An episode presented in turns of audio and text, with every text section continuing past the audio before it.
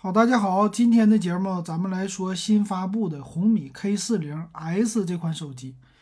这个手机呢，算是 K 四零的升级版，在外观方面做了升级。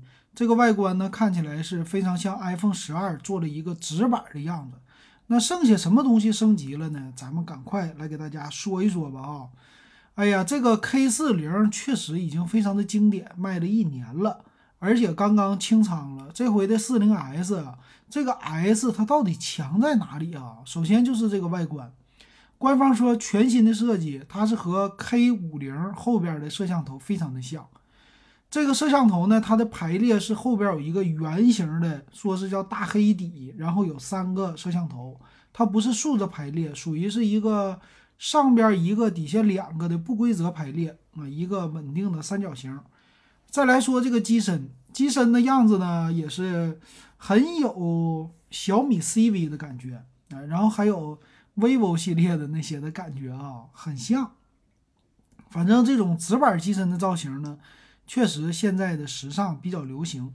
然后前面呢，它是一个极点的屏幕，正中间一个挖孔的屏，呃，这个大家喜不喜欢呢？这个就是得仁者见仁，智者见智了啊。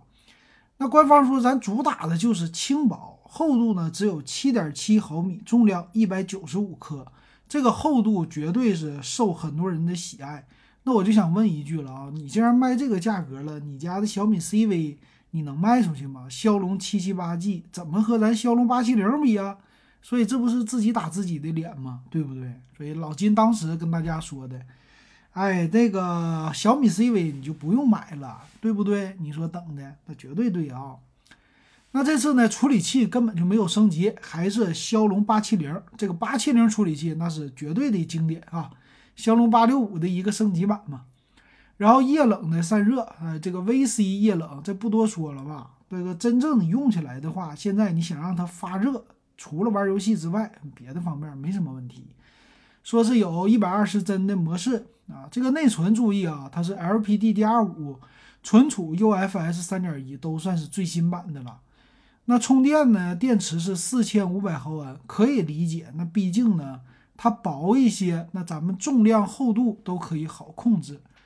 那它的充电是六十七瓦的，三十八分钟充满。啊，这个速度呢，再放在这儿，它毕竟中端级的，并不是高端的了啊。这个六十七瓦是可以理解的。呃，机身的样子呢是挺不错的了，我觉得挺受年轻人比较喜欢的。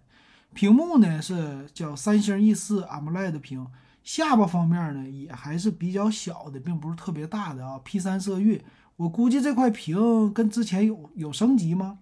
一会儿咱们看看 K 四零啊，还有支持杜比的世界啊，这块屏素质说很不错啊，这个。咱们今天也有个网友说纠结这个 DC 调光啊，DC 调光到底好不好啊？AMOLED 屏什么 D 不 DC 的啊？你首先你得说它晃不晃眼睛，你晚上的时候它频闪不频闪？你关注这个什么 DC 调光，那是 LCD 当年的东西，LCD 永不为奴啊！哎，咱们要是想护眼，你去买 LCD 会更好。高刷呢，一百二十赫兹的，三百六十赫兹的采样率。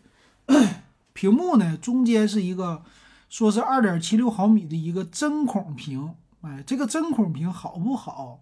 还是你中间这个眼儿有的时候挺烦人的哈。那影像它也说升级了，那我看看它升到哪儿了。它前面啊是一个两千万像素的自拍相机，后边呢四千八主摄，八百万超广角，两百万微距，哪升级了啊？这忽悠我呢是不是？根本就没升级嘛，当然了，和 K 五零也是一样，所以小米家现在玩的不是影像，小米家玩的就是低价。啊，他家就没有什么自己家的这个超高级的特色，比如说 OPPO，人家玩的啥呀？OPPO 咱就是玩玩充电。啊，玩玩影像，别的方面咱不玩。小米呢，玩综合性价比。啊，别的方面他不玩。那扬声器呢是双扬声器啊，也是一个超线性的啊，呃，这个音质呢是绝对 OK 的了，支持 HiRes 认证啊，这次的 HiRes 认证的玩的挺好。X 轴的线性马达，说你玩游戏啊，这个震感挺不错，而且保留了 NFC 和红外遥控的这个功能啊，这一点挺不错的啊。那再来看它的详细的参数，这详细参数呢，主要对比的应该是 K 四零啊。先说刚才已经说到的厚度了啊，带一个红外线啊，这个点挺不错。骁龙八七零大家非常熟悉，内存有六个 G、八个 G、十二 G 三种，存储一百二十八和二百五十六两种啊。当然了。这个都拉满了，屏幕呢六点六七英寸，分辨率呢二四零零乘一零八零，屏幕肯定是不如 K 五零，K 五零是二 K 屏啊，这二 K 屏是最贵的，是不是？呃，在摄像头方面真没有什么特色，但是支持四 K 的摄像，前置两千万像素，说是美颜。电池呢四千五百毫安的。啊，全网通七点零，WiFi 六支持，蓝牙五点二支持啊，这一点都挺好的了。NFC 可以坐公交车，呃，其他方面的就杜比全景声，别的就没啥了啊。看售价，六加一二八 G 一千七百九十九，八加一二八 G 一千九百九十九，也就是说贵了两百块钱，给你多两个 G 的内存。八加二五六的又贵了两百块钱，给你多一百二十八 G 存储。十二加二五六的两千三百九十九，也是说贵了两百块钱，又给你四个 G 的内存，最贵的两千三百九十九一个顶配。那现在呢，在官方啊，官方商城 K 四零还是有卖的，顶配十二加二五六的呢，也是两千三百九十九，所以说它俩的售价是一样的，没有区别。但是我们要加一个但是啊，呃，现在入门级的一千七百九十九这个啊，如果你前两天，也就上个月，你去买红米的 K 四零游戏增强版，十二加二五六的顶配版，我们可能一千七百九十九都花不到，才一千六百多块钱就可以拥有。那现在这个 K 四零 S 六加一二八的一七九九，最顶配的二三九九，你觉得合适吗？我觉得不合适。所以这个机器啊，我告诉你，降价的可能性是非常非常大的，而且是大幅降价。但是呢，什么时候降这个事儿不好说。反正今年也叫等等等，继续等没有毛病，没有问题。为什么这么说？